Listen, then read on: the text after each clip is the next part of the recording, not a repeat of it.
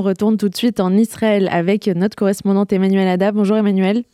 Bonjour Elsa, bonjour à tous les auditeurs. Et on commence avec euh, le nouveau bilan euh, des pertes. Alors trois civils qui étaient jusqu'à présent encore portés disparus ont été déclarés otages du Hamas par euh, Tsahal.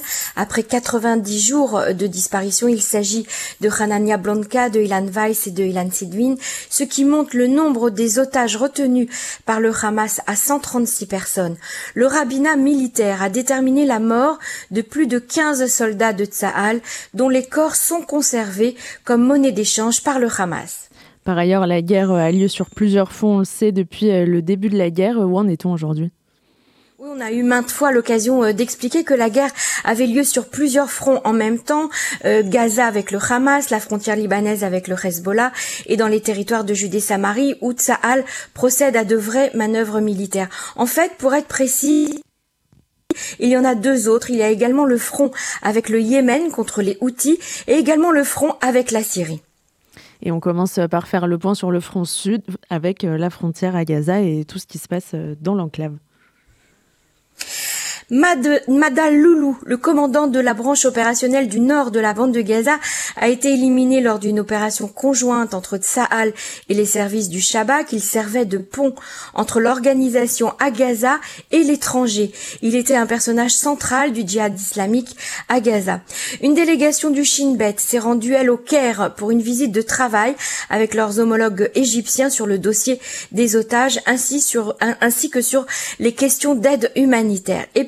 Un certain nombre de réservistes qui étaient au front à Gaza ont été libérés et ont pu rentrer chez eux après plus de 80 jours d'absence auprès de leur famille. 90 réservistes ont quand même envoyé une lettre il y a quatre jours au chef d'état-major alors que justement l'armée commence à, relâcher euh, ses combattants. Ils ont déclaré notre mission n'est pas encore terminée. Nous sommes prêts à continuer à nous battre aussi longtemps qu'il le faudra. Ce à quoi le ministre de la Défense a répondu après une tournée d'observation dans la bande de Gaza que les opérations de, de Tzal seront toujours aussi puissantes et à tous ceux qui pensent que nous allons arrêter, je leur réponds que nous allons encore intensifier l'action, a dit Yoav. Et on poursuit Emmanuel avec ce qui se passe en Cisjordanie.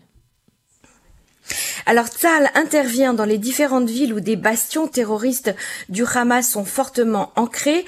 Depuis plus de 30 heures, c'est à Toul-Karem que Tzal mène une action de grande envergure.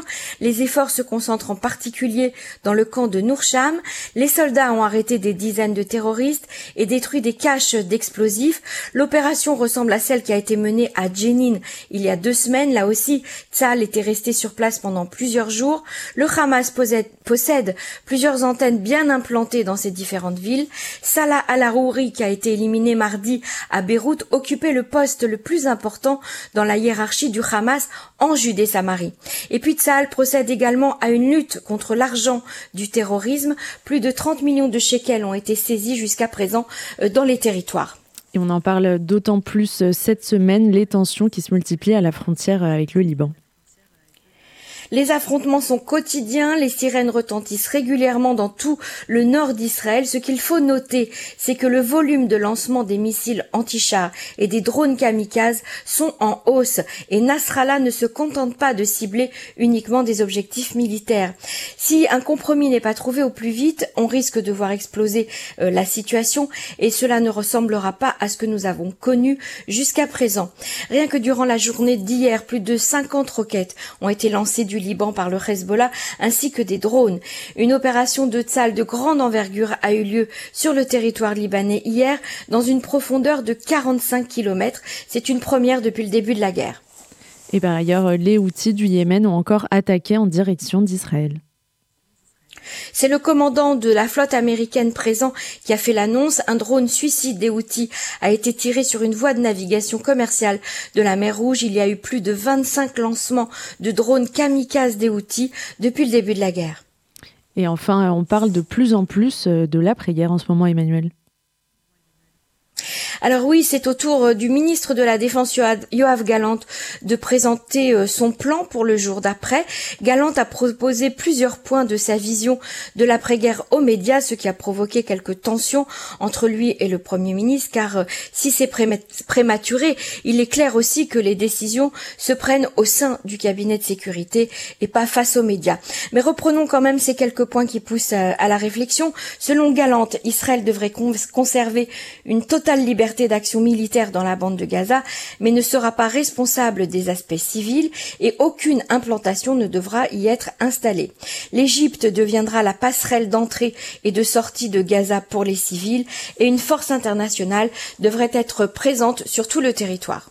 Merci beaucoup Emmanuel Ada pour toutes ces précisions. Shabbat shalom à tous.